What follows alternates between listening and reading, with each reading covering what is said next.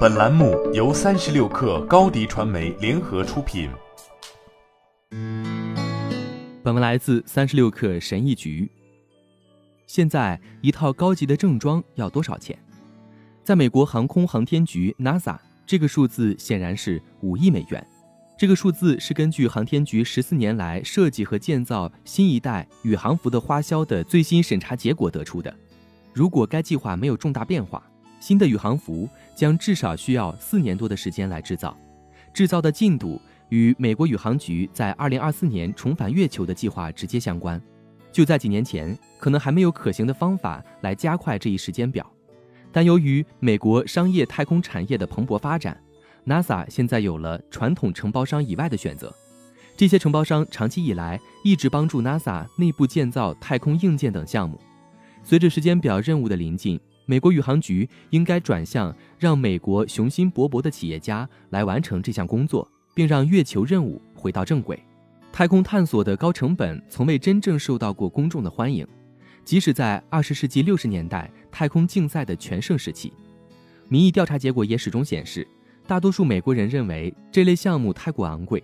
去年的一项调查为乔拜登总统的政府。列出了有可能的太空事业的优先项，气候研究是第一选择，躲避小行星是第二选择，而将人类送上月球或火星的计划排名垫底。回避这个问题的一个方法是把美国宇航局 NASA 的开支集中在有影响力的立法者的选区，他们在保持 NASA 项目资金方面表现出了极高超的技巧，但这种方法的缺点是，它往往会削弱问责制，持续增加成本。并延长那些在根本上缺乏科学依据的项目存在的时间。一个著名的例子是太空发射系统，这是美国国会在2011年启动的一款大型火箭项目。经过十年的发展，它已经超出预算数十亿美元，而且已经逾期多年。然而，多亏了那些政治赞助人，它还在继续。宇航服项目也遇到了类似的问题。国会资助它的想法是，美国宇航局 NASA。将担任首席设计师和集成商，而承包商将负责零部件。事实上，把工作交给承包商，似乎在很大程度上才是关键所在。现在已经有二十七家承包商在为这个宇航服项目工作。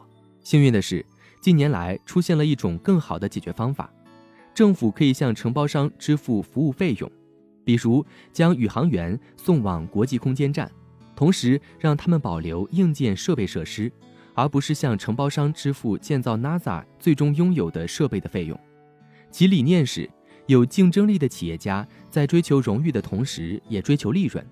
他们会自行努力创新并降低制造成本。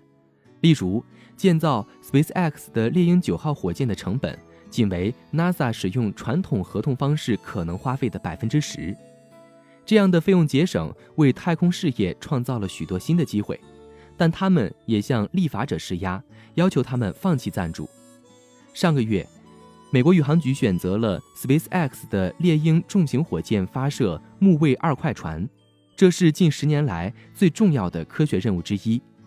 在前几年，国会要求飞船在 SLS 上发射，但由于技术上的困难，加上每次发射的估计成本超过二十亿美元，使得这种配对无法实现。而使用 SpaceX 的火箭预计将为纳税人节省约十五亿美元，即便是政府公司也很难忽视这种划算的交易。今年四月，美国宇航局宣布正在寻求从商业伙伴那里购买宇航服服务，业界对此反应热烈，有五十多家公司表达了兴趣。今年七月，该机构又采取了下一步行动，公布了一份商业投标程序的建议草案。这对宇航服项目来说是个好兆头，然而，美国的太空企业家似乎对 NASA 的官僚作风感到失望。周一，在监察长的审计报告公布后，埃隆·马斯克在推特上表示，如果需要的话，SpaceX 可以简单的设计和制造一种替代型宇航服。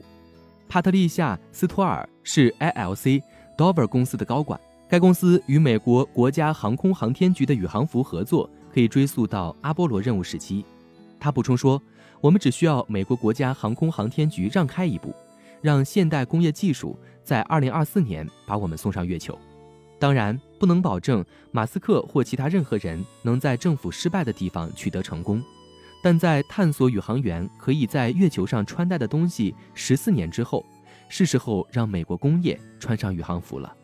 好了，本期节目就是这样，下期节目我们不见不散。高迪传媒为广大企业提供新媒体短视频代运营服务，商务合作请关注微信公众号。高迪传媒。